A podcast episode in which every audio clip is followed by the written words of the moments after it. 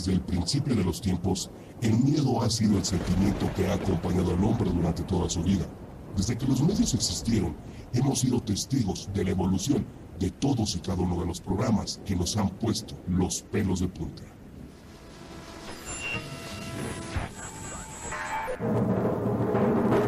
El monje loco.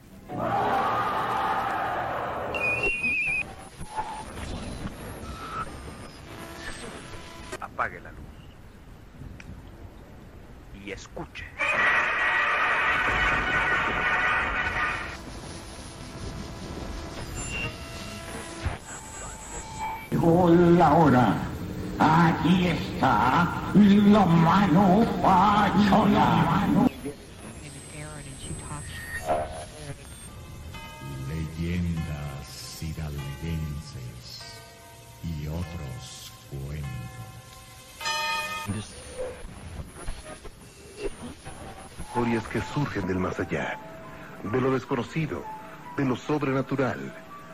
Soy Juan Ramón Sáenz. Entonces el primo de este de mi hija le, le dice este, que, que se le ofrecía, que si necesitaba algo. La viejita nunca le contestó, pero al momento que le habló, la viejita luego luego lo que hizo fue regresarse para irse, pero se iba pegada atrás de la pared. Entonces el primo fue y la siguió, justamente al dar la vuelta de la, de la casa de la, de la esquina, eh, da vuelta a la viejita y a menos de un metro iba el primo, da vuelta al primo y la viejita ya no está.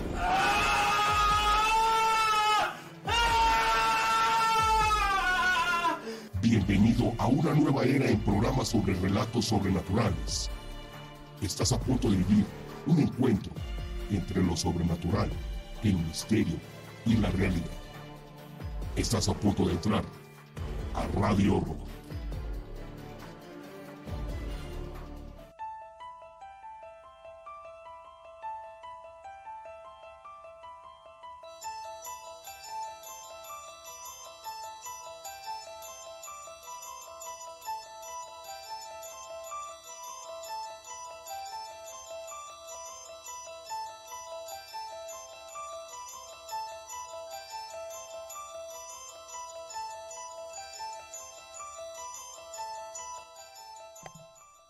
¿Qué tal, amigas, amigos de Radio Horror? Sean ustedes bienvenidos una vez más a este su programa. Mi nombre es Jordán Solís, agradeciéndoles, como cada transmisión, que estén aquí con nosotros después de, pues, un nuevo confinamiento y de estar batallando aquí en la ciudad de Pachuca con el COVID. Les doy la más cordial de las bienvenidas a todos y cada uno de ustedes. Gracias por estar aquí con nosotros. Ya estaremos transmitiendo cada miércoles en punto de las 11 de la noche a través de Yark Radio más cerca de tus sentidos. Recuerda, recuerda que puedes comunicarte con nosotros en nuestras distintas vías de contacto. Llámanos o mándanos un WhatsApp al 771-341-0429.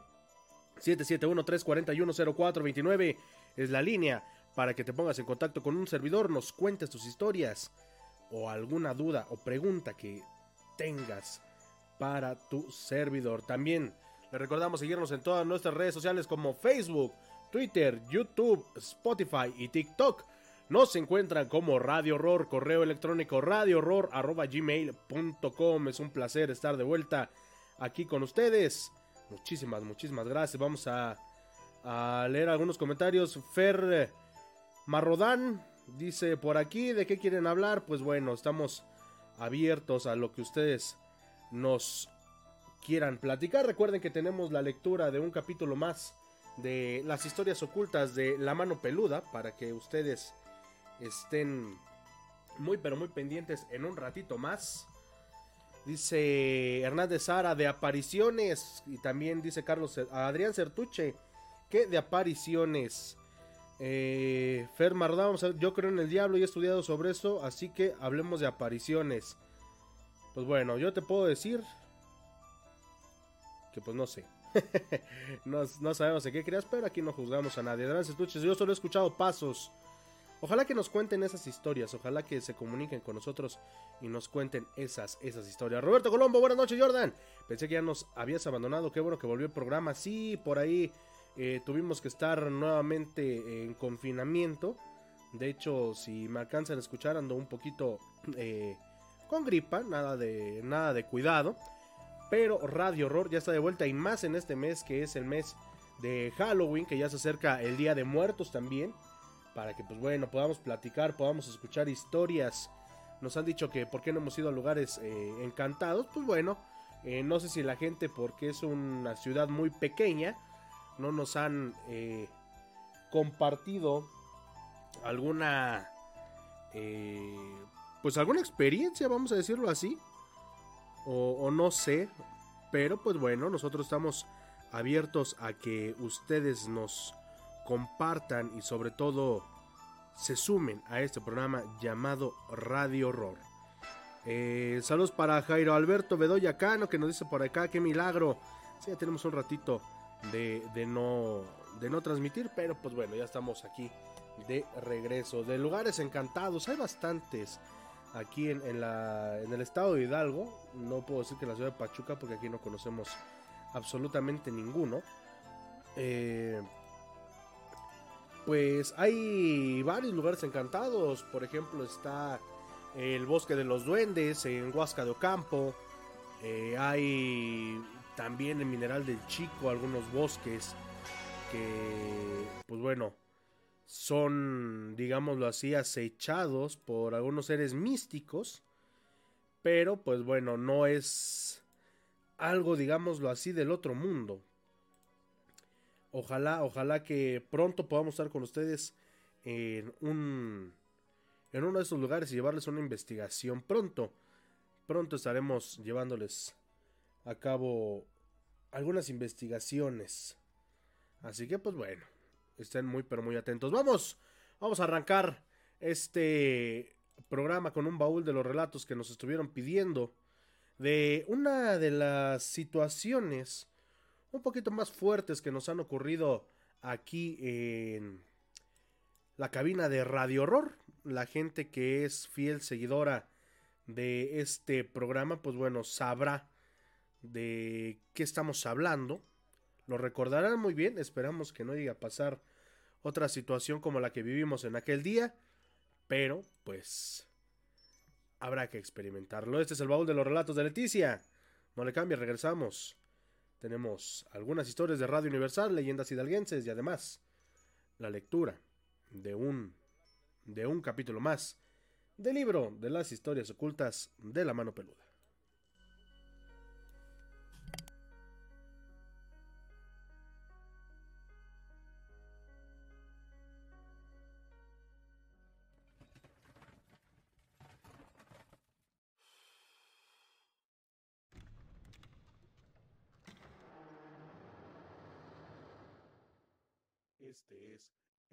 De los relatos de Radio Horror.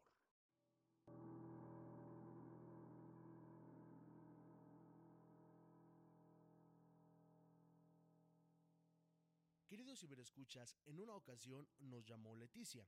Ella, cuando era más joven, pertenecía a un grupo religioso. De vez en cuando se reunían para compartir la palabra de Dios y esto esto lo hacían en una iglesia que estaba cerca de una primaria. ¿Cuál iba a ser su sorpresa? Que en su despedida de este grupo sucedería algo. Algo que por mucho tiempo se lo habían platicado pero que jamás había experimentado. Eso ya tiene así como varios años. Sí. Este, antes yo pertenecía a una pastoral juvenil. Ella, cuando era más joven, pertenecía a un grupo religioso. De vez en cuando se reunían para compartir la palabra de Dios y esto, esto lo hacían en una iglesia que estaba cerca de una primaria. ¿Cuál iba a ser su sorpresa? Que en su despedida de este grupo sucedería algo, algo que por mucho tiempo se lo habían platicado pero que jamás había experimentado. Eso ya tiene así como varios años. Sí. Este, antes yo pertenecía a una pastoral juvenil de de la Iglesia Católica Sí. y nos dedicábamos a hacer así varios retiros. Entonces, una vez, pues siempre nos prestaban la escuela de aquí de Matilde, o sea, siempre, siempre, y desde que yo era niña siempre contaban de que se aparecía la niña, ¿no? Pero pues ya sabes, en todas las escuelas siempre hay una niña, un panteón o algo así, ¿no? Sí, Entonces, era como de, pues no, no pasa nada. El día que llegamos, pues unos nos quedamos como que en un cuarto los que éramos como los desgorrosos y otros en otro. Pues todo así la noche y nos empezaron a pegar la, así en la pared, pero nosotros creíamos que eran los compañeros, ¿no? Sí. Hasta que ya después nos dimos cuenta de que pues no, pero no le tomamos así como que gran importancia. Sí. Y el segundo día de retiro, pues ahí se nos quedamos a dormir y todo eso. Entonces, este, hacíamos guardias por toda la escuela. Sí. Y de repente, uno de un chico del equipo empezó a decir, ya se les escapó la niña, ¿no? Y dijimos, ¿qué niña, no? Pues, Ujú.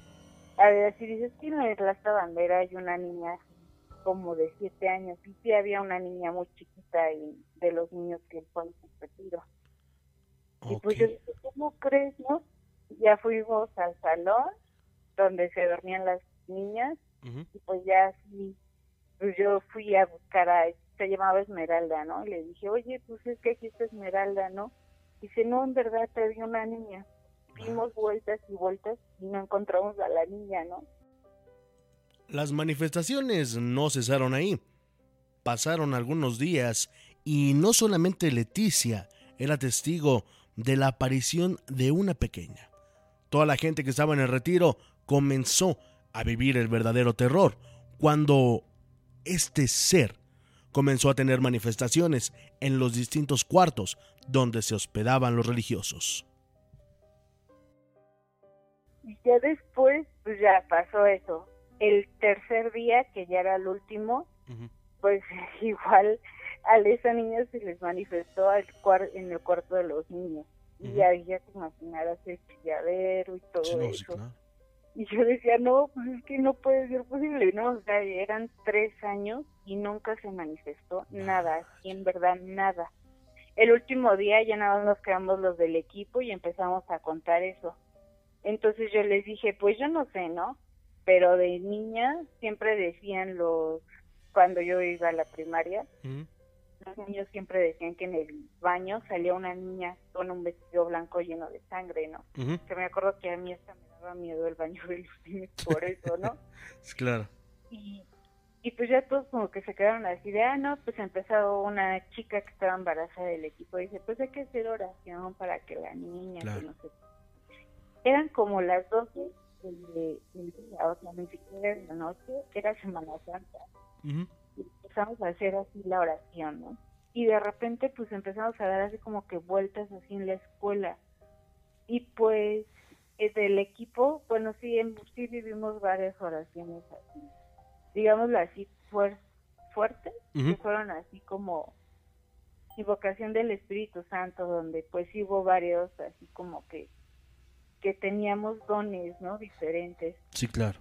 Entonces de repente me acuerdo que iba otra chica que se llamaba Pamela Sí. y volteo y empezó así, o sea, luego, luego la vi y dije, no, ya valió queso. Sí. Le dije, no eres tú, ¿verdad, Pamela? Y ya, o sea, Pamela ya ni hablaba. O sea, literalmente ya estaba la niña ahí con nosotros, ¿no? Y yo les dije, no, ¿saben qué? Ya, aquí ya, mejor hay que dejarla porque esto y así. Y dijeron, Sí, no, pues ya nada más vamos a hacer la última así La última vuelta. ¿no? Llegamos a una esquina de la escuela donde hay un árbol muy grande y empieza esta chica, ¿no? A decirnos así de, es que aquí, aquí me, me lastimó, ¿no? Sí. Y yo le decía, pero no manches, y todos, ¿de qué habla Pamela? Le digo, yo, este". yo ya les dije que hay que pararlo y así. No, es que... Y ya, pues, este que es que aquí me lastimó y no me deja, y no me deja. Ujú. Pues como ahí teníamos, bueno, el Santísimo, yo les dije, ¿saben qué? Ya hay que bajar, este, vamos al Santísimo, cerramos la oración y ahí muere, ¿no? Porque Sí, pues claro. esto no podemos, bueno, yo al menos no sé cómo controlar esto, ¿no? Sí. Por un momento Leticia y sus compañeros pensaron que todo había acabado. Pero ¿cuál fue la sorpresa de ellos? Que lo peor estaba por venir. En uno de los últimos cuartos donde ellos estuvieron haciendo la purificación, algo o alguien los estaba esperando. Pues no nos hicieron nada. Hasta en el último salón donde estaba el Santísimo, Sí. no se podía abrir. O sea, no se podía abrir. Y hasta un tipo decía, "¿Cómo me jalan la llave? Yo ya les dije, "Esto es buena onda, o sea, esto no es de jugar. Si te jalan la llave, pues, ah, no hay que jugar con esto, ¿no? Y entonces yo agarré la llave y te la tiraban. O sea, no te dejaban de. Vaya. Y así fue como que, ¿qué hacemos? El chiste que se cuenta que dice, ni modo, hay que cerrar la oración aquí. Sí, nosotros la cerramos y así, y en verdad, fue así como decir, Ami, se abrió el salón, pero nos empezaron a aventar ulas, ulas, claro, como cuando la avientas, sale Sí. como cuando la avientas, te sale de- así. Y de repente así Pamela se cae y se escuchó así como un, digámoslo así, no un grito, sino como un golpe muy fuerte. Entonces fue así como que le, le preguntaban y escribía, no, pues sí, ¿no? No, pues con eso hacía María, pues sí, ¿no? Y pues él, decía, no, pues eh, tómale su mano para que te lleven a la luz y así. Y la niña ponía, este, no, es que no me deja, ¿no? Y le preguntaba, ¿qué no te deja? Dice, no, es que es mi ciudad y ella no me deja estar en paz. Porque él le empezó a preguntar su nombre y la niña se llamaba Melanie, me acuerdo que tenía siete años. Y este tipo, este, pues la violó, ¿no? Entonces, Vaya. pues en teoría la mató de la violación y pues la gente de aquí, pues lo mató. Entonces él así como se quedó con eso, ¿no? Ante la revelación que hizo este ser, Leticia comenzó a echar a volar su mente, sobre todo porque años atrás, cuando ella regresaba de la escuela, algo le había pasado. Ya había tenido algún contacto con este ser, pero ella jamás supo quién sería. Hasta que, recordando un poco, ella sabe que la persona con quien tuvo contacto aquella noche fue el mismo violador. Antes de eso, cuando yo iba a la prepa, este, una vez de una borrachera, llegué muy tarde, ¿no? Y la verdad es de que yo vivo hasta arriba de Matilde. Y esa vez también me pasó algo muy chistoso que después ya te acuerdas que es esa persona y sigue ahí en la escuela, ¿no? Ujú. En teoría así como un cero seguro. Y hace cuenta que llegando ahí a la primaria, como dos cuadras antes, sí vi una persona muy alta, pero dije, si me voy del otro lado, ahí también dicen que asustan, ¿no? Sí, claro. pues no hay, no hay casas, ¿no? Y dije, no, pues si es un tipo, pues acá hay casas que menos y salen, pero si me voy del otro lado, ¿no? Y dije, pues me la voy a rifar. Llegando ahí, me acuerdo que, que ese tipo me empezó a, a preguntar así, me dijo, no, yo también vivo allá arriba, acá, pues la panadería está como a de mi casa, ¿no? A lo mejor como me dice, no, vámonos a mi casa, yo y lo aventé y dije, no, y volteé y ya no era ya no había nadie. Va. Entonces ya después atamos cabos de que ese tipo es el mismo que sigue en la escuela. Lo más impactante de todo esto, queridos ciberescuchas, y para la gente que lo escuchó en vivo, fue que después de este terrorífico caso, aquí en la cabina ocurrieron cosas muy, pero muy llamativas. Entre ellas, que literalmente explotó nuestro equipo de cómputo, se fue la luz y no pudimos continuar con el programa. Muchas veces, al hablar de este tipo de situaciones y sobre todo de este tipo de energías, suelen ocurrir cosas inexplicables. El dolor es uno de los parteaguas dentro de estas manifestaciones y sobre todo más cuando son pequeños. Desafortunadamente, cuando el mal llega a su vida, jamás, jamás pueden librarse de él. Pero sobre todo, sobre todo al morir tan trágicamente, ella y su abusador los dejaron marcados, no solo a ellos, sino a la gente que habita la colonia, la colonia de Matilde. Esto fue el baúl de los relatos de Radio Horror. Continuamos.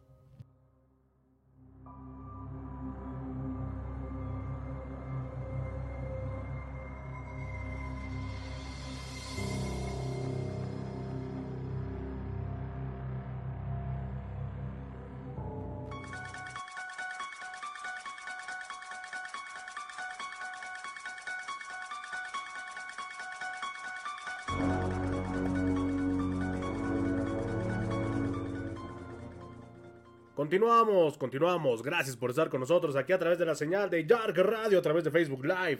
¿Qué les pareció? ¿Qué les pareció esta, esta historia? Créanme que es uno de los sucesos más fuertes, vamos a, mencionarlo así, que, nos ha pasado. De hecho, pues bueno, eh, la gente que recuerda en esa ocasión, pues tuvimos que cerrar el programa con una transmisión en vivo vía eh, celular ya que pues bueno, habíamos eh, experimentado, como lo dijimos durante el baúl de los relatos, pues este... Ah, pues esta falla en el equipo en el equipo de audio. Entonces pues sí fue algo bastante bastante fuertecito por lo que por lo que pasamos en esa en esa ocasión aquí en Radio Horror. Son exactamente las 11 de la noche con 22 minutos. Dice Buen Islas de Islas. Hola, buenas noches. Eh, Hernández Sara, mejor de lugares encantados. Claro que sí, vamos a. Por cierto, hay un. Se los vamos a publicar mañana. Eh, para, no errarles, ya tengo la, publicación. Déjenme. Corroboro nada más eh, algunos datos. Pero hay un poblado eh,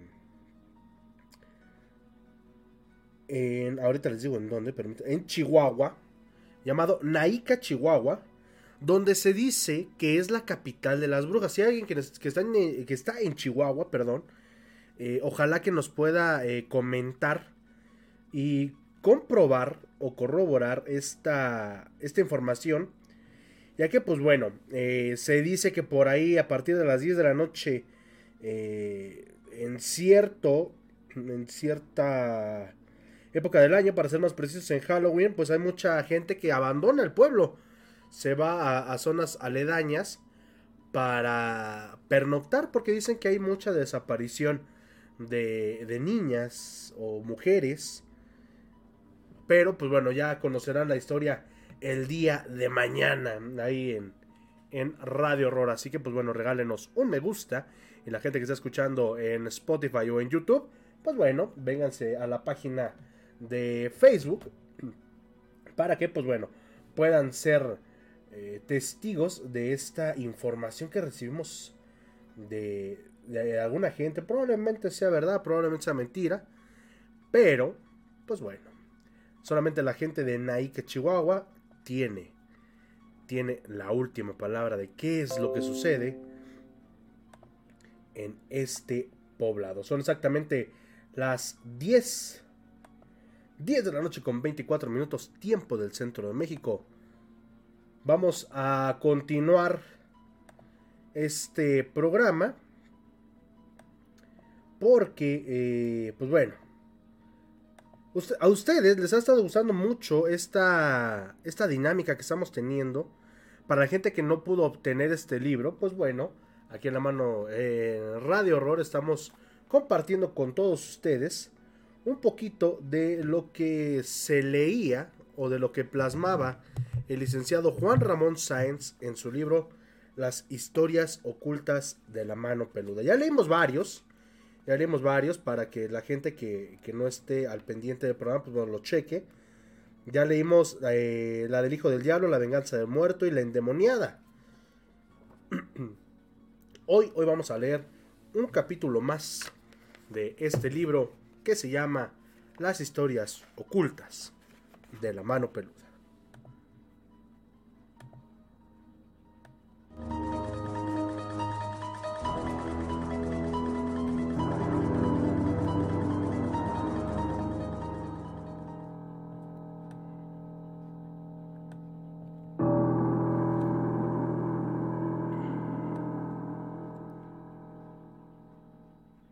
Las historias ocultas de la mano peluda, escrito por Juan Ramón Sáenz, publicado por Editorial Planeta en el año 2004. Hoy les presentamos Un ente en casa. Que la disfruten.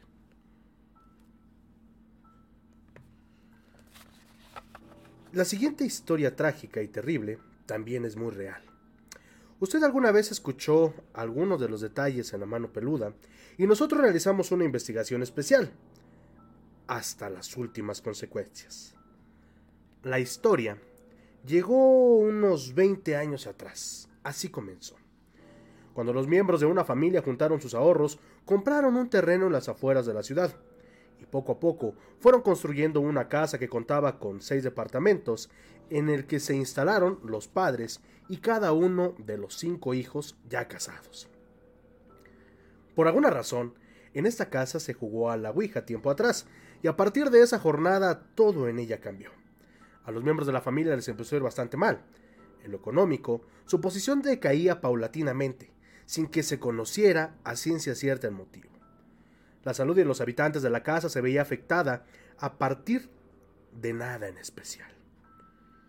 Al paso de los años, las cosas fueron de mal en peor.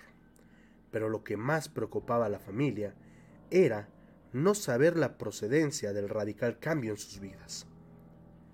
En dos décadas murieron cinco miembros de la familia, inexplicablemente, y cada vez se presentaban en cada uno de los seis departamentos fenómenos paranormales y enfermedades que tenían a esta gente al borde de la desesperación. Tres de las seis familias que habitaban esa casa ya no dormían, porque de alguna forma la desgracia se cargaba más hacia ellas, y ciertas situaciones extrañas les ocurrían con mayor frecuencia que a los demás. En esas situaciones, se tornaban cada vez peores. Les movían las camas cuando dormían, les tiraban los trastes de la cocina, constantemente aparecían sombras o permanecía un insoportable olor a podrido, por lo que decidieron irse a vivir a otro lado.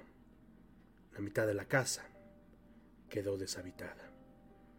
Convencidos de que todo lo que sucedía podría ser consecuencia directa de que hubiesen invocado algo malo mediante la Ouija, y con la necesidad imperiosa de recuperar la paz en sus vidas, cierto día solicitaron la ayuda de un sacerdote, con la intención de que celebrara algunas misas en el lugar y librara así a la casa de aquello extraño que había dentro. Días después, un religioso de un templo cercano llegó a la casa acompañado por un miembro de estos familiares, pero se detuvo en el zaguán y exclamó Aquí hay algo muy malo, muy poderoso. Voy a consultarlo con mis superiores. Y se fue, sin entrar al domicilio. Semanas más tarde, llevaron a una bruja, quien aseguraba que podría liberar este lugar de cualquier situación mala. Acompañada de su hija de aproximadamente 12 años, comenzó a realizar una limpia.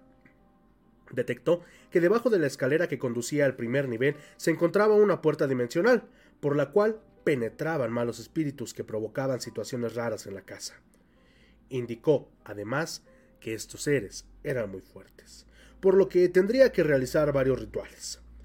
Cuando terminó la primera de las limpias, a recoger sus cosas y retirarse con su hija, se empezó a comportar de una manera extraña.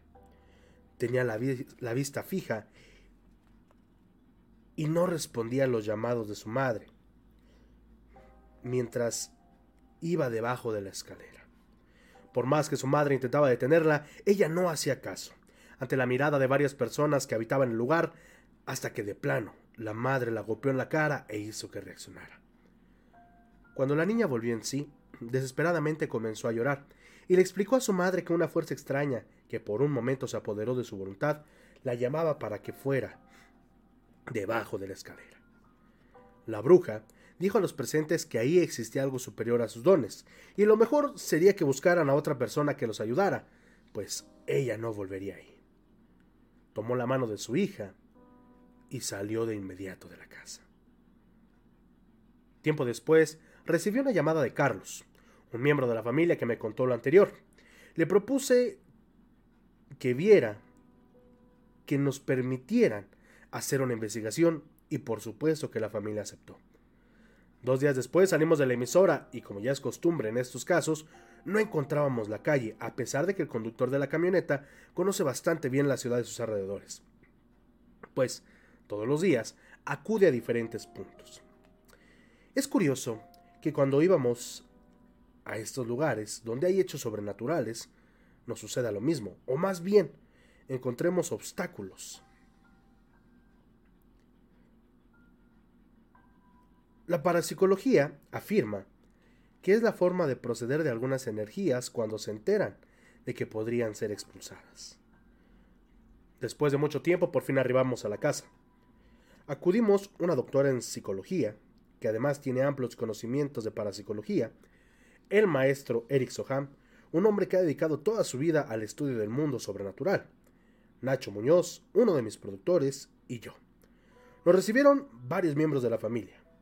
Carlos, el joven que me contactó, todavía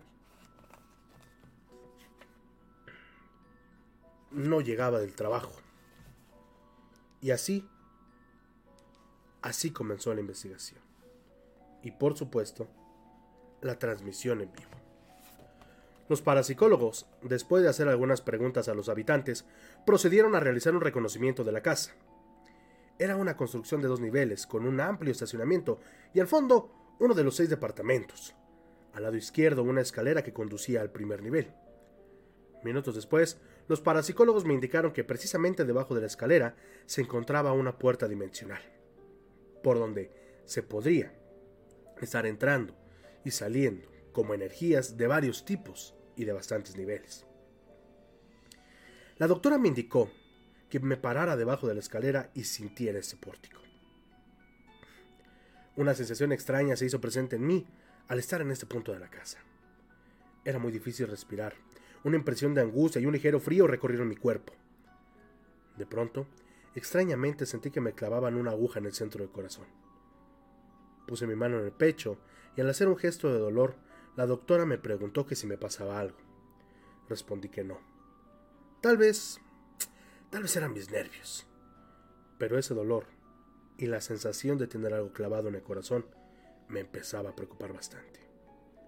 Ya que nunca había padecido males cardíacos. Más tarde, le dije al maestro Soham lo que me ocurría y procedió a explorarme energéticamente.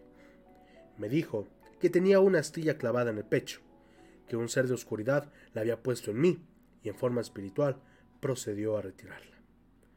Tal vez sea difícil creerlo, pero en cuanto hizo esto el maestro Soham, el dolor desapareció. Todo esto era grabado con una cámara de video por Nacho, e increíblemente, al revisar la grabación al final del caso, nos dimos cuenta de que cuando sentí la punzada, la cinta registró que en mi pecho, a la altura del corazón, había una mancha alargada que parecía una sombra. Lo curioso es que cuando me movía y mi brazo pasaba varias veces por ese punto, la aparente sombra quedaba debajo. Y como sabemos, una sombra no puede quedar debajo de otro objeto interpuesto frente a ella. Necesariamente se tiene que reflejar en él. También notamos que después de que el maestro Soham retiró la astilla, la sombra desapareció del video. Los parapsicólogos detectaron espiritualmente un ente, al que describieron como grande y poderoso, por lo que iniciaron un ritual acompañado de oraciones, algunas en latín y algunas más en arameo. Encendieron varias velas y acercaron con ellas el área cercana a la escalera. Y entonces bajó, significativamente la temperatura. El detector de energía que llegaba consigo registraba actividad. Me acerqué para describir a mi transmisión lo que sucedía. El clima era tenso, y para asombro de los presentes se escuchó un estruendo terrible. A escasos centímetros de la doctora y de mí se estrelló una alacena de metal que había caído de la azotea. Gracias a Dios no nos golpeó, pues nos habría causado lesiones graves, incluso hasta la muerte. De inmediato subimos a la azotea, el maestro Soham y yo, pero no había nadie, solamente unas cajas con botellas y dos sillas maltrechas. No era posible que alguien hubiera arrojado el mueble y huyera, porque en caso de que hubiese corrido a esconderse en la casa, fácilmente nos hubiéramos percatado de su presencia. Además, que era imposible saltar a la otra casa, porque no había casas contiguas con dos niveles. Solo se podía escapar de la azotea con ayuda de una escalera que, por supuesto, no se podía retirar y ocultar en unos segundos y sin hacer ruido. Extrañados, bajamos nuevamente. Salían los demás y una persona de la casa nos dijo que ese mueble tenía como un año arrumbado en la azotea. En ese instante llegó Carlos con quien platiqué unos minutos. La doctora y el maestro Soham subieron al primer nivel y mencionaron que cercaban cada vez más al ente. Recomendaron que nadie subiera, por lo que marcaron la zona con una hilera de velas y al inicio de la escalera.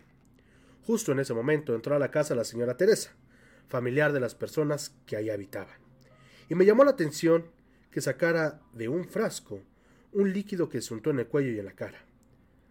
La saludé y le pregunté acerca de esa botella y me indicó que contenía un bálsamo especial. Al dirigirse a la escalera le señalé que esa zona estaba restringida por los parapsicólogos y me respondió que no importaba, ya que ella tenía el don y podía llorar. Apenas subió dos o tres escalones, se detuvo y comenzó a lanzar gritos aterradores.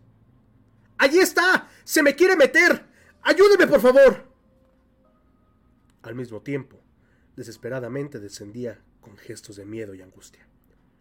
La tomé del brazo y traté de tranquilizarla, y pronto bajó el maestro Soham a ver qué es lo que ocurría. Al enterarse, habló con la señora y le explicó el riesgo de permanecer cerca del ente. Los familiares sacaron así al patio y sentaron a la señora, quien después de lo ocurrido quedó con cara de estar sumamente impresionada. Sudaba y casi no articulaba palabras.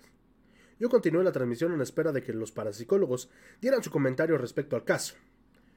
Más tarde, explicaron que, efectivamente, se encontraba un demonio de gran nivel, pero también el espíritu de una bruja que en vida fue experta en artes oscuras y que ambos tenían atrapadas varias almas a las que torturaban seriamente. Seguramente alguien los había llamado, quizás con el juego de la Ouija. Pasaron 15 minutos y la señora Teresa seguía con una notable expresión de horror. Sus hermanas intentaban reanimarla. Yo me acerqué a preguntarle si se encontraba bien. Aquí está, y se me quiere meter. Hagan algo, por favor. Asustada lo mencionó mientras señalaba el primer escalón. Le indiqué que quitara inmediatamente ese pensamiento de su mente y se dirigiera a Dios. Llamé nuevamente al maestro Sohan para tranquilizarla. El parapsicólogo la tomó de los hombros y mirándola a los ojos le dijo Mira, Tere, respira profundo, ten calma, todo va a estar bien. Pide a quien le tengas más fe que te proteja y no pienses más en eso. Impresionantemente, la cara de doña Tere empezó a cambiar. Sus ojos se tornaron rojos y brillantes, acompañados de unos gestos de cólera, y hablando con voz ronca cavernosa le gritó al maestro. Conmigo no van a poder. Me llamaron y nunca me voy a ir de aquí y en forma perversa comenzaba a carcajearse. Inmediatamente los familiares de la, de la, señora corrieron al otro extremo del patio, mientras el lugar era invadido por un extraño frío. El chofer que nos acompañaba salió despavorido y llamé a la doctora. Los dos parapsicólogos empezaron a orar en latín y arameo en voz alta, a la vez que le ordenaban al demonio que saliera del cuerpo de la señora. En el nombre de Dios. Doña Tere gesticulaba en forma muy marcada y emitía gritos, gemidos y palabras en otra lengua. Yo me encontraba en medio de los tres, lógicamente bastante impresionado por lo que estaba sucediendo. Entre oraciones y gritos, repentinamente se le inflamó el cuello a la señora. Abrió una gran boca y ante el asombro de todos lanzó un alarido ensordecedor, pero no con una sola voz. Los presentes fuimos testigos de que de la boca de doña Tere salían más de diez voces. Sé que es difícil creerlo, pero surgían al mismo tiempo. Después del esfuerzo enorme, la señora cayó desmayada. Los parapsicólogos irían orando, mientras los que estábamos en el lugar permanecíamos callados y sorprendidos. La angustia de los familiares se había hecho presente, cada vez más. Les preocupaba mucho lo que estaba pasando con la señora y presenciaban atónitos la terrible escena. Pasaron aproximadamente unos veinte minutos. La señora volvió en sí y comenzó a llorar. El maestro indicó a los familiares que a doña Tere se le había metido un ser oscuro, pero este ya se había ido, y explicó que como acababa de entrar al cuerpo, fue relativamente fácil sacarlo. Los familiares corrieron hacia donde estaba doña Tere, para abrazarla y calmarla. Ella se mostró desconcertada porque no recordaba nada de lo sucedido. Los parapsicólogos advirtieron a los presentes que no cruzaran la zona que habían restringido, porque aquello aún no terminaba. Más tarde, informaron que las almas de estos seres que atormentaban habían encontrado la luz y estaban en el plano de existencia que les pertenecía. Al espíritu de la bruja y a los seres de oscuridad los habían confinado al lugar que les correspondía y la puerta que veinte años atrás había sido abierta, al fin, estaba cerrada. Y que así quedaría mientras no la volvieran a abrir. Como a la 1.30 de la mañana nos retiramos del lugar. Una de las cosas que más me agradan de mis radioescuchas es la gran preocupación que manifiestan ante casos como este. Afortunadamente, se comportan como si fuéramos una gran familia. Camino a la emisora me puse en contacto con mi productora Georgina Vilés, quien me informó que había recibido un gran número de correos electrónicos y llamadas telefónicas, de gente que manifestaba su preocupación por doña Tere. Habían unido sus oraciones para que ella dejara de sufrir, Créanme que hacer esto por una persona a la que ni siquiera conoces los llena de muchas bendiciones. Algunas personas también preguntaron si era malo escuchar situaciones como estas. Ya he explicado al aire en diferentes ocasiones que el único riesgo es que se sugestionen. Y por eso siempre les pido que lo escuchen como algo ajeno a ellas. Las historias y transmisiones desde los lugares donde ocurren cosas paranormales. Lo que transmitimos ocurrió o le está pasando a otras personas en lugares lejanos no representa el menor riesgo. No así, para quienes estamos en contacto directo, en persona o por teléfono, con un hecho o con una persona que está viviendo alguna situación sobrenatural seria. Y déjenme decirles que en varias ocasiones he escuchado ciertos casos. Nos han ocurrido cosas serias en la cabina. Ahora, en el siguiente episodio, les narraré uno de los casos más, más impactantes de la mano peluda que causó hechos sobrenaturales en la cabina.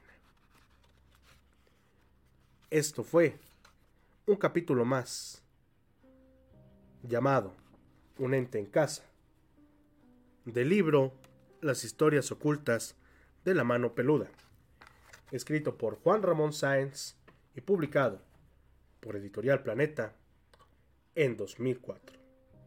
Nosotros Continuamos en Radio Horror.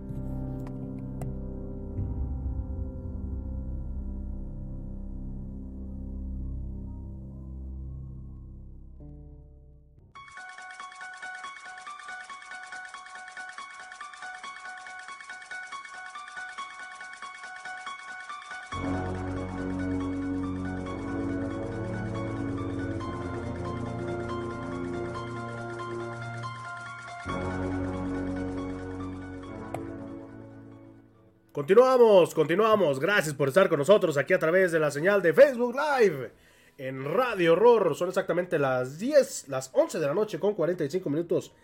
Tiempo, tiempo del centro de México.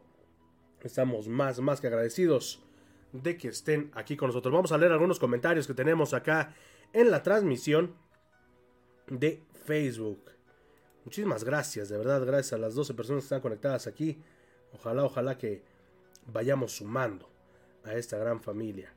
Eh, Pedro Marcos, buenas noches a todos. Saludos desde Naucalpan, Estado de México. Saludos, Pedro. Por ahí anduvimos hace. ¿cuándo?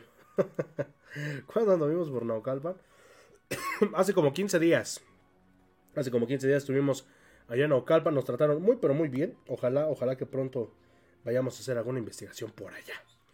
Eh, Roberto Colombo, los sueños pueden prevenirte de situaciones que te pueden pasar. Hace tres meses tuve un sueño muy realista que después de un par de semanas me pasó algo. Llámanos, Roberto, para que nos cuentes. Esta historia 7713410429 está apareciendo aquí en la pantalla. Buenas noches, saludos, dice Jairo Alberto Bedoya Cano. Muchísimas gracias por estar aquí con nosotros. Cristian Madariaga se bloqueado hasta el 19 de octubre, así que yo no puedo compartir en grupos. Compartan en historias de terror. Creo que ya lo compartí, mi querido Cristian. Eh, no sé si se haya publicado. Y si no, pues bueno, vamos a, a ver qué podemos hacer. Son exactamente las 11 de la noche con 46 minutos. Les anticipamos que eh, la próxima semana, para que vayan eh, preparándose, saben que esos programas los hacemos cada mes, tendremos, pues bueno, como ya lo saben, eh, tendremos la lectura de otro capítulo de el libro de las historias ocultas de la mano peluda, pero además, además para todos nuestros ciberescuchas estaremos leyendo el tarot de los trolls, así es, después de mucho tiempo vamos a estar leyendo otra vez el tarot de los trolls y también también vamos a compartir con ustedes la interpretación de sueños. Por ahí les vamos a dejar una, una publicación para que nos vayan eh, poniendo sus sueños. Yo creo que el día lunes nos vayan poniendo sus sueños y de alguna manera, pues bueno, podamos darles alguna interpretación aquí. ¿Qué significa soñar con, no sé, qué les gusta?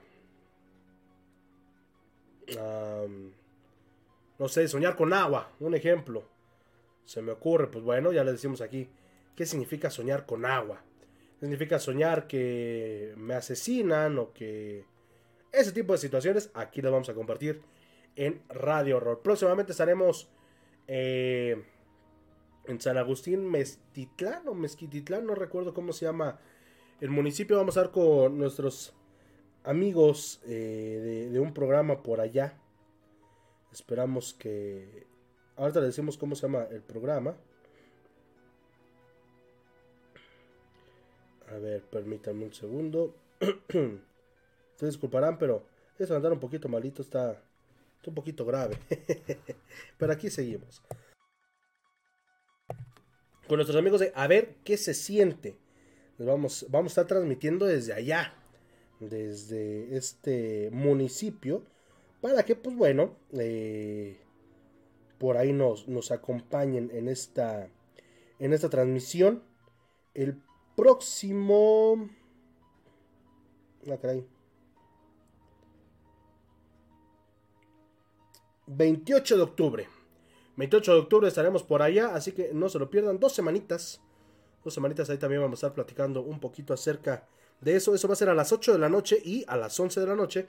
Pues vamos a estar aquí en Radio Horror, esperando a todos y cada uno de se compartió. Muchísimas gracias, mi querido Cristian Madariaga. De verdad, muchas, muchas gracias.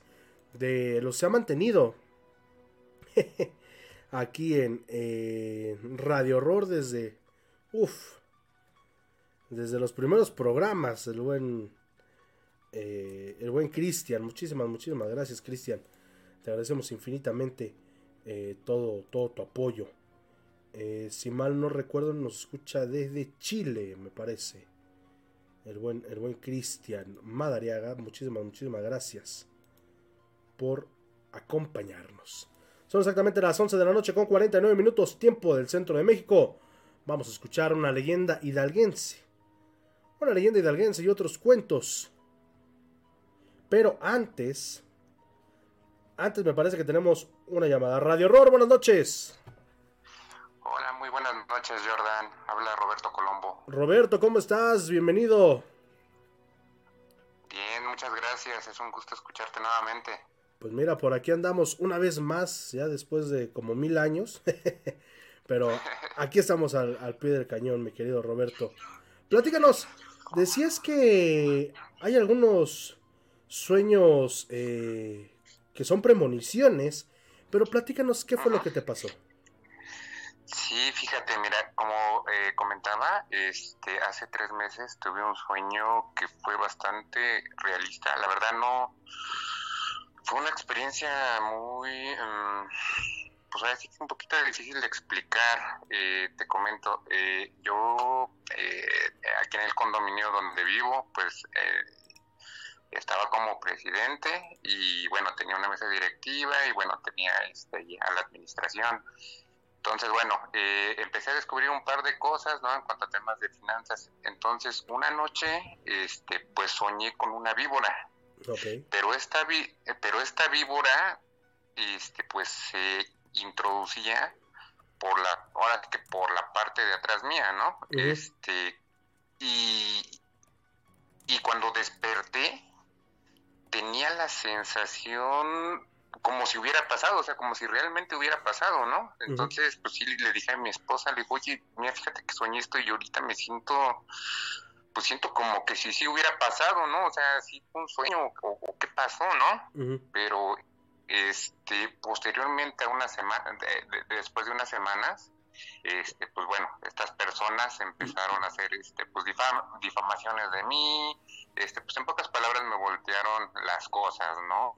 Y, empezaron a hacer pues chismes aquí, este, referentes a mí, y pues básicamente digo, pues eso fue lo que, en resumidas cuentas, fue lo que me pasó, pero fue muy extraño, la verdad, nunca había tenido un sueño tan realista, y, y pues sí me dejó bastante impactado. Mira, mi querido Roberto, fíjate que soñar con, serpientes, a, grosso modo, significa que vamos a sufrir alguna situación desagradable. Pero obviamente todo depende mucho, como dirán por ahí, de cristal con que se mire, de cómo sea esa interpretación. Pero por lo general, cuando sueñas con serpientes, eh, ahorita, ahora sí que tú lo mencionas, nos, nos augura que alguien en el entorno pues bueno, no, no es la persona más honesta y correcta que podamos encontrar. Y esto es algo bastante, bastante negativo. Y sobre todo, más que, digámoslo así, eh, pues como dices, tuviste contacto con, con, esa, con esa serpiente. Y más de la manera que tuviste ese, ese contacto. Pero esta, esta interpretación a grandes rasgos nos dice que, pues bueno, son eh, situaciones que tendremos que pasar con la gente que nos rodea, pues un tanto difíciles. Y pues sí, ahora sí que el sueño te, te previno de algo y pues qué mejor interpretación que la vida real, ¿no? Para hay mucha gente que yo les digo que no crean mucho en la interpretación de los sueños, a pesar de que aquí en Radio Horror, pues bueno, lo hacemos cotidianamente pero eh, sí tener en cuenta ciertas, eh, ciertos factores, vamos a decirlo así, para eh, pues evitar ¿no? ese tipo de situaciones y qué bueno que de alguna u otra manera pues pudiste estar prevenido ante esa situación.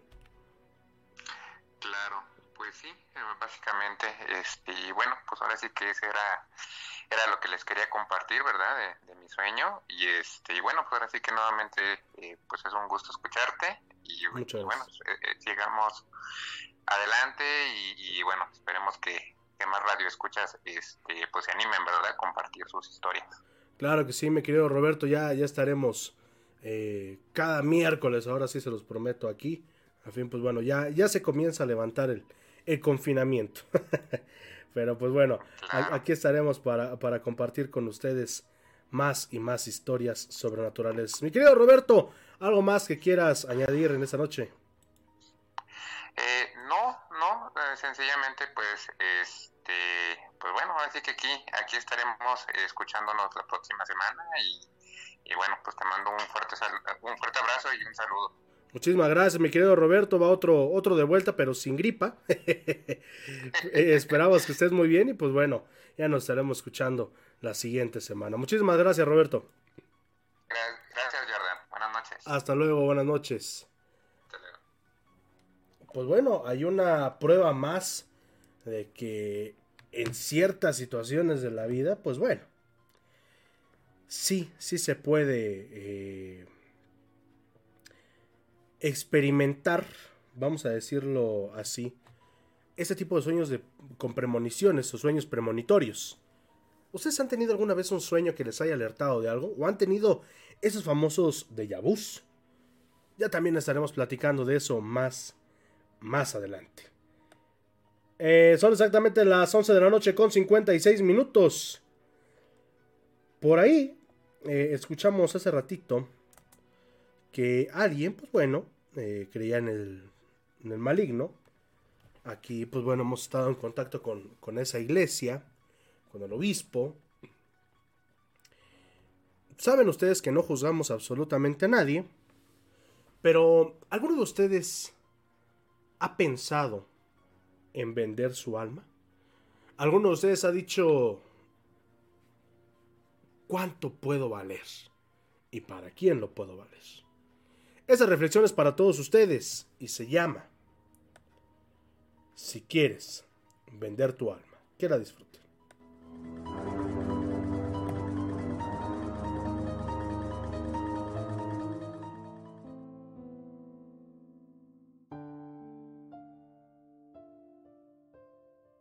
Bien, bueno, ¿de verdad quieres vender tu alma? Bueno, pongámosla sobre la mesa. Extiéndela como cualquier mercancía examinada. Revisa a fondo, ¿ok? Revisa si está sucia, manchada o percudida. Fíjate si está rota, rasgada, corroída. Está completa, pero piensa y analiza. ¿Te da orgullo o vergüenza ofrecerla? Inventa todo. ¿La comprarías en ese estado? Bueno, si ya te decidiste, te informo que no se compran almas en ese estado. El odio, el resentimiento, la ira, la envidia, en fin, son muchas las causas por las que las almas se deterioran tanto. Pero, como es tu decisión, te diré cómo en seis semanas puedes venderla además bien cotizada. Vamos a empezar. Se manchó con envidias, mentiras, chismes, malas acciones. Bueno, pues comienza a desmancharla. Hazlo con gran generosidad y si puedes, con la reconciliación para quien haya sido sorprendido. Te va a costar mucho trabajo, pero creo que tu prepotencia y soberbia todavía han hecho bastante para percudirla. Tienes que ser más humilde y muy comprensivo. La paciencia quitará muchos manchones y también lágrimas de sincero arrepentimiento harán maravillas por ella. Tienes que tallarla a diario, ponerla a secar con la luz del sol y la fe. También ponte a analizarla. Está rota por el desamor o carcomida por el rencor. Quizá la desgarró la ira o el resentimiento. No importa qué fue, hay que repararla. Toma tu aguja personal que se llama oración y toma una hebra del hilo del perdón y ve reparando los agujeros. Quizá la primera vez no te quede muy bien, pero recuerda que no se admiten parches ni surcidos. Sobre todo menos mal hechos. Practicar día a día será la clave. Verás qué bien te queda. Recuerda, tienes seis semanas para practicar la oración y el perdón. Pasado ese tiempo, quizás sientas cierto orgullo y quizá ya no quieras venderla. Pero si sigues decidido a hacerlo, vamos a revisarlo una vez más. Pero, oh sorpresa, le dije que no hubiera ni manchas ni parches. Y mira, la parte del corazón tiene un parche. No, no es la etiqueta que dice alma humana, composición 100% divina, medida unitaria, país de origen, el cielo, derechos de autor reservados, recomendaciones. Cuando no se use, devuélvala a su legítimo dueño y creador. No es negociable. Oye, ¿pretendías vender algo que no te pertenece? Bueno, de todos modos no creo que quieras venderla, ahora ni nunca. Y ojo, si tu alma quedó como al principio, en un estado deplorable y raída te informo que la regalaste a cambio de nada desde mucho antes que pensaras en venderla.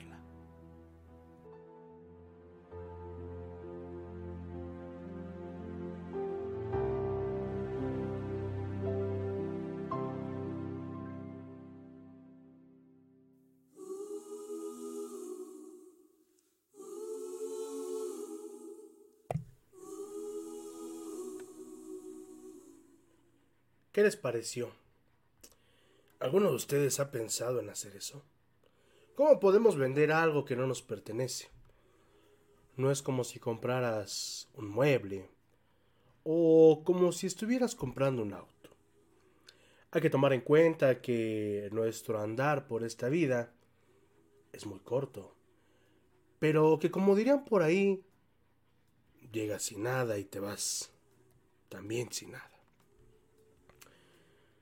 Muchas personas piensan que realizar este tipo de acciones trae un beneficio. Pero literalmente a qué costo. ¿Saben una cosa? Lo único que yo puedo recomendarles a todos y cada uno de nuestros escuchas, en especial a todos aquellos que no encuentran una salida a una mala racha, es que se sienten solos. En su recámara, en su comedor, y que cierren los ojos. Cierra los ojos y visualiza todo lo bello que has pasado. Probablemente estés pasando por una situación difícil, pero dirían por ahí, no hay mal que dure 100 años ni cuerpo que lo aguante. Además, además son pruebas. Pruebas que la vida nos pone, el gran arquitecto del universo, Dios, Jehová, Alá, quien quiera que tú conozcas. Solamente lo único que hacen es probar cuán capaz eres de sobreponerte y anteponerte ante todas esas situaciones que te rodean a ti, a los tuyos, pero sobre todo, de si después de terminar y de poder superar todas y cada una de esas pruebas, eres una mejor persona. Solamente de esa manera vas a poder encontrar la paz, tanto en ti como en los demás. Muchísimas gracias, gracias por habernos acompañado a lo largo de esta hora. Son exactamente las 12 de la noche con 3 minutos tiempo del centro de México. Ya es, ya es viernes, viernes de quincena. Qué suerte tienen los que cobran cada quincena. Ojalá que se la pasen increíble. Faltan 16 días para celebrar el Halloween. Unos más para celebrar el Día de Muertos. Y recuerden, recuerden que por ahí tendremos algún concurso de calaveritas. Algún concurso de historias de terror. Para que ustedes participen. Los premios serán sorpresa, pero quien gane, aunque sea algo pequeño, pero se lo daremos y enviaremos con todo nuestro corazón. Muchísimas gracias, gracias por habernos acompañado a lo largo de un poquito más de una hora a través de Yark Radio. Recuerden que este programa es patrocinado por VIXA México. Haz tus regalos algo especial, personaliza, visítanos en nuestra página de Facebook y sé testigo del gran catálogo que tenemos para ti. Recuerda seguirnos en todas nuestras redes sociales, Facebook, Twitter, YouTube, Spotify y TikTok como Radio Rorro como este hasta las 12. Pues ya son las 12. ya son las 12 y 5, mi querido Javier Alberto. Vamos a estar compartiendo. Eh, no sé, a ver, déjenme ver. ¿Qué les parece? A ver, les vamos a poner una encuesta eh, en nuestra página de Facebook. Porque, bueno, 31 es domingo, el 31 eh, no podemos transmitir por un compromiso de un servidor. Pero, ¿qué les parece? si de lunes primero al martes 2 de noviembre recibimos a los muertitos aquí en Radio Horror. Un programa especial de las 11 de la noche, una hora antes, a las 12 de la noche, a la 1 de la mañana, una hora después. No se pierdan ahí las publicaciones, vamos a estar lanzando las bases para los concursos y sobre todo para este programa especial de Día de Muertos, Halloween y todo lo que tenga que ver con muertos. Vayan al cine a ver la película de... Hablando de Halloween. Vayan al cine a ver la película de Halloween. Yo no he podido ir y no creo poder ir en la próxima semana. Pero espero que ustedes sí, que se la pasen increíble, que la disfruten. Que no me la cuenten, por favor. Pero que disfruten de esta época tan maravillosa. Muchísimas gracias, mi nombre es Jordán Solís, agradeciéndoles a todos y cada uno de ustedes su compañía. Nos escuchamos la próxima semana. Recuerden, sean felices donde quiera que estén y sobre todo, llévense una sonrisa. Son gratis. Que tengan una excelente noche.